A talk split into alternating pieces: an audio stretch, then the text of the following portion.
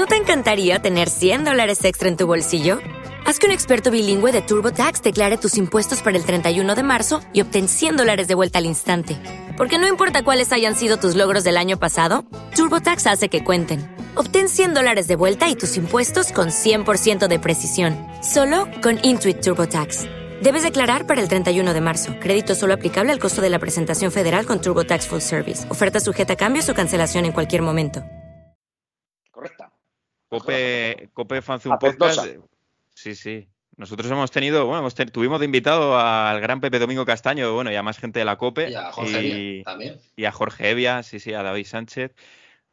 A bastante gente, bastante gente, sí, sí, sí. La verdad es que son, son muy majos y, Sí, sí, un placer, un placer haberlos tenido aquí.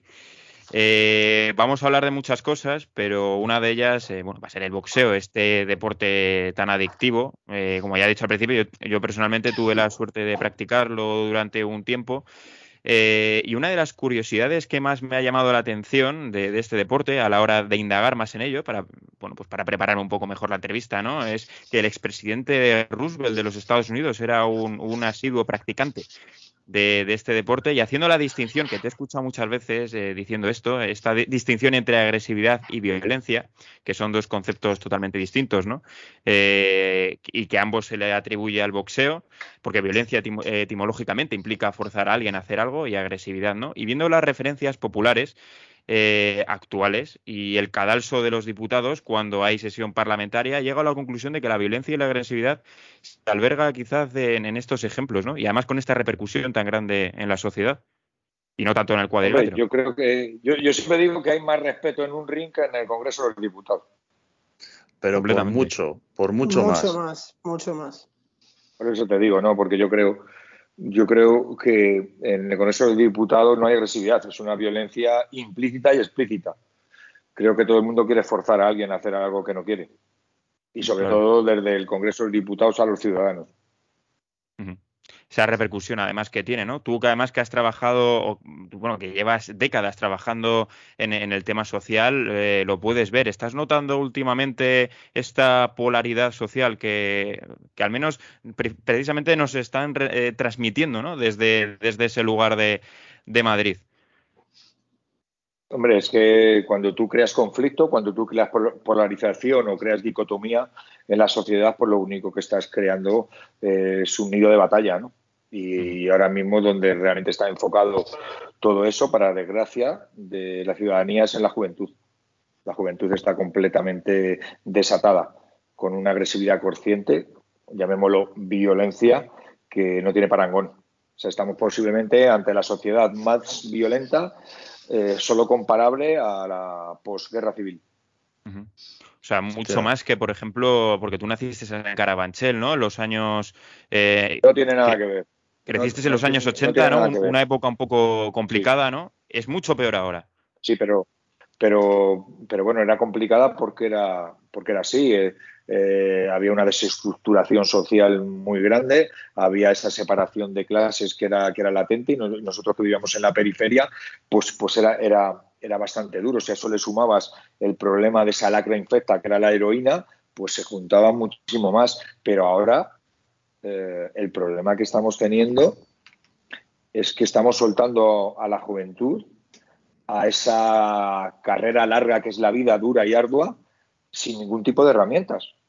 O sea, súper manejables, súper débiles, y encima de todo, la propia sociedad, en vez de acogerte en valores, lo que te da es te insufla antivalores, ¿no? Porque nosotros por ejemplo, en nuestras generaciones, la propia sociedad te llevaba a una disciplina, a un respeto a tus padres, a un respeto al profesor, que ahora en esta generación brilla por su ausencia, ¿no? Es raro no ver a un niño que falta respeto a un profesor y, ya no solo verlo en la casa, ¿no? Lo que hace 10 años en ese programa de televisión en el cual yo fui presentador, Hermano Mayor, donde se trataba la violencia la violencia ascendente o violencia filioparental, que no es nada más ni nada menos que cuando un niño acosa a sus padres, y cuando hablamos de acoso hablamos de cuando una persona vilipendia, hostiga o molesta a otra de una forma violenta, tanto física, psicológica o verbal, pues ahora mismo es raro que alguien no conozca a una familia que su hijo acosa a sus padres. Lo que hace 10 años era lo extraordinario, ahora mismo es lo ordinario.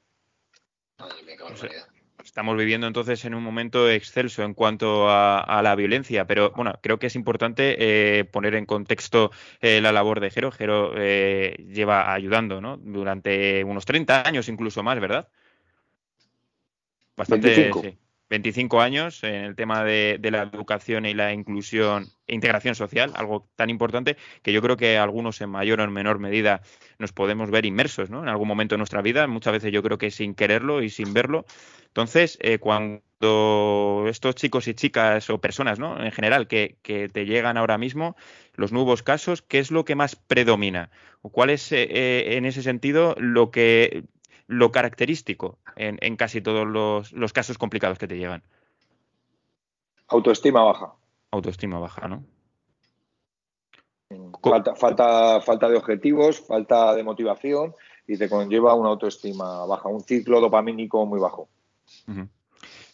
Y ahí está la labor del boxeo y el deporte con la que ayudas tanto a los chicos, ¿no? Porque además el, boxeo es un deporte que cuando acabas de entrenar eh, estás, eres nuevo, te sientes eh, mucho más fuerte y con un poder de decisión eh, mucho más elevado, lo cual te, hace mm, hablar incluso con más seguridad, yo creo. ¿Crees que eso es lo que más le motiva a los chavales y a las chavalas cuando empiezan a hacer boxeo? Bueno, yo creo que mm, la recompensa, ¿no? La recompensa inmediata que te da el boxeo lo podemos dividir en tres patas ¿no? de, del mismo banco. La primera, la recompensa física o fisiológica. Tú cuando haces deporte te sientes bien porque te sientes más fuerte, porque te sientes, eh, pues que pierdes peso, te sientes, oye, pues como digo yo, ¿no? Te, sientes más, más bonito, ¿no? Y eso va directamente con la segunda recompensa, que es la psicológica, ¿no? Y le, te ayuda a segregar todo tipo de neurotransmisores y recompensas, y perdón, neurotransmisores y hormonas de la recompensa, serotonina, endorfina, adrenalina y sobre todo lo que hemos comentado antes, la dopamina. Entras en el ciclo dopamínico. No hay forma más barata y más sana que segregar dopamina que haciendo deporte. Te ayuda al equilibrio emocional. Y cuando aunas esas dos recompensas, te llega la tercera, y para mí la más valiosa, que es la conductual. Los valores que te aporta los principios éticos que te insufla, constancia, sacrificio, disciplina, motivación y por encima de todas las cosas y lo que me ayuda a la prevención de las violencias, que es la pertenencia a grupo. La pertenencia a grupo, pero hay dos distinciones, yo creo, ¿no? Porque cuando tú perteneces a, un grupo con autoestima baja, ahí es cuando es, ahí alberga el peligro, creo, porque no es lo mismo eh, pertenencia a grupo con autoestima alta del propio individuo que cuando perteneces a grupo, pero la, la autoestima del individuo es baja porque puede ser un eh, cóctel no, No, es lo mismo pertenecer a una banda de Latin King que a un club de boxeo, ¿no? Claro, claro. Ahí, me, ahí es donde quiero llegar, claro. Probablemente la gente que se introduzca en esta banda será por eso. Es lógico. Nosotros, nosotros no utilizamos el miedo ni la violencia para que pertenezcas aquí, ¿no? Nosotros no forzamos a nadie, por supuesto, como has comentado antes, el boxeo tiene una agresividad implícita que bien canalizada te ayuda a regular la ira y a canalizar la propia agresividad. Creo que esto también puedes hablar de esto, ¿no? Fadrique, tú practicas o llevas practicando muchos años un arte marcial. sí, llevo, llevo eh, se llama Bujinkan y, y es, lo mismo, o sea, te, es darnos, y, pero también controlando. El, tema de la ira, joder, eh, es, un, es un tema, ha sido un, un, antes y un después, eso de, a, mí se me iba, o sea, se me, me cabreaba y se me, se me subía toda la cabeza pero ahora ya es, ya es bastante controladillo eso. Y, y, todos esos factores que dices, Jero, es que literal, literal, te da una, te, da una, una, especie de recompensa que en, ninguna otra cosa ha estado. Y mira que el gimnasio ha estado años, pero ni siquiera, ni siquiera eso. Claro, te ayuda, te ayuda a la toma de, te ayuda a la toma de decisiones. También. Eh, también. pero que luego tiene todo su sentido, ¿no? Porque está muy bien, porque ahora llega este boxeador y demás y tal. Yo os ha contado a Milonga y, dices, bueno, sí, sí, muy bien y tal, pero ¿por qué? Simplemente porque te acerca al carácter primario del animal. ¿Cuál es el carácter primario del animal? Jugar a pelea.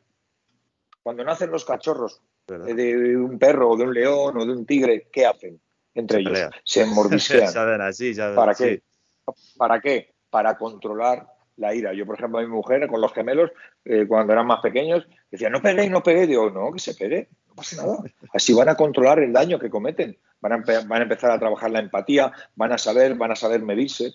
Por eso es el problema de la sobreprotección ahora mismo en la infancia. Estos ah, padres helicópteros que están encima de los niños, que evitan que se caigan, que es lo que estás creando. Niños débiles. ¿Por qué? Porque el débil eres tú. ¿Por qué? Porque tienes miedo a que se haga daño. Deja al niño que se haga daño y luego le pone la tirita.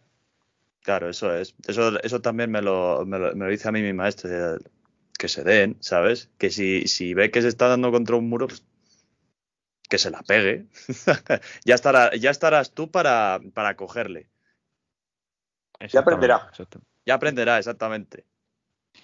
Eh, el tema de las redes sociales, eh, porque creo que, sí que tiene que ver con, todo esto, ¿no? Eh, el hecho de camuflar carencias y, también el, el, tema de autoestima es, es, capital en este tema. ¿Crees que el uso de las redes sociales está viniendo bastante mal para las nuevas generaciones?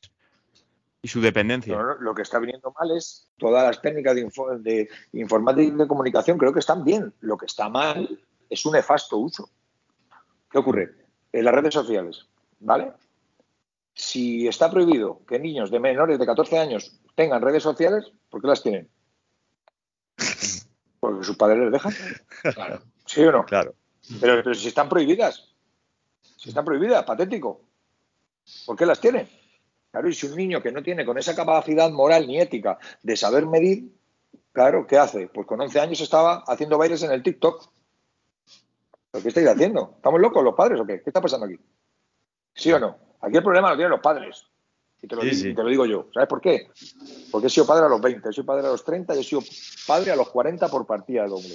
Y no solo eso, sino que he sido el peor padre del mundo. Que tengo, tengo legitimidad para poder decirlo. Porque como lo hice yo tan mal, y tuve que formarme para poder redimirme, es lo que quiero que escuchen los demás. Que o nos ponemos las pilas o nuestros niños, como te he dicho antes, van a ir a la dura y larga vida sin ninguna herramienta. Débiles. Y es lo que está, es lo que está pasando. ¿Qué ocurre? Mira, un niño, un niño de 11, 12 años. O sea, cuantos más likes tenga, más dopamina segrega. Entonces al final el niño se, se engancha a ese círculo dopamínico para sentirse equilibrado. Cuando, lógicamente, a una persona de 30 años, pues se la apela bastante. ¿no? Bueno, que me pongan un like o que no me ponga, pues vale. Pero, cuidado con esos, con esos, entre comillas, señores de 30 años ya, que como anden con la autoestima un poquito para arriba, para abajo, hasta el like le afecta. Tú piensa una cosa, tío. Si vosotros tenéis una red social y si os ponen más like o menos el like, os está afectando, deja la red. Eh, hay que, exactamente. Claro. Te está jodiendo Eso es. Ni más ni menos. Oye, yo, por ejemplo, a mí, yo, joder, yo tengo más de 600.000 seguidores, ¿vale? Escúchame, a mí me la, o sea, entre comillas, por supuesto que no me la pela, intento dar un contenido correcto, un contenido que mole, pero es que es mi trabajo, es mi trabajo. Y aún así, tengo una cárcel de móvil. ¿Me entiendes por dónde voy? Porque yo sé lo que ocurre con esto. Yo tengo una cárcel. Yo cuando entro a las clases tengo una cajita que lo meto y meto tres horas el móvil. Porque como lo tenga, voy a verlo. Y podría contaros otra milonga, ¿no? No. Yo sé perfectamente todo lo mal que te puede dar ese aparato electrónico. Pues como lo sé, me lo meto en la carcelita, en la cárcel. Porque si no, al final estás, venga, reserve, reserve, venga, a ver, ah, ah, pues mira, pues este, no. Ay, se me ha viralizado este. Este sí, este no. Pues no. En su momento, ¿vale? Me tengo que forzar a verlo porque es mi trabajo, pero luego a la cárcel. Claro, además que es que tú debes tener un móvil eh, completamente plagado de notificaciones, ¿no? De, mensajes, de avisos, de seguidores, de menciones. O sea, te yo tengo todo apagado. Lo tengo todo apagado. Escucha, todo apagado. Yo no sé lo que está pasando. Yo solamente cuando lo abro. Claro. O sea, yo, yo pero escucha, hasta las llamadas. Mi móvil lleva apagado 15 años. O sea, yo luego veo quién me ha llamado. O sea, yo no puedo estar viviendo pendiente porque yo me engancho.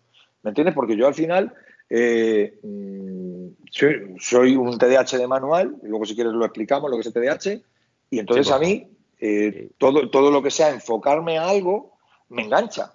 Es así, o sea, luego soy muy infiel al enganche. Pero escucha, yo me pongo aquí una tele y me quedo aquí. Me quedo como, como escucha, como la niña de Poster Gay. sí, ¿verdad? O sea, sí, porque yo, yo, yo vivo a tal velocidad en el momento que hay algo en mí me quedo enganchado. Entonces me, me meto en una red social y me quedo enganchado y pueden caer bombas que no me entero de nada. Y yo no quiero vivir así. Entonces, como sé que es un problema que yo juego con fuego a la hora de trabajar con ello, pues tengo una cárcel de móvil y lo meto. Pero yo sé mis carencias. Claro.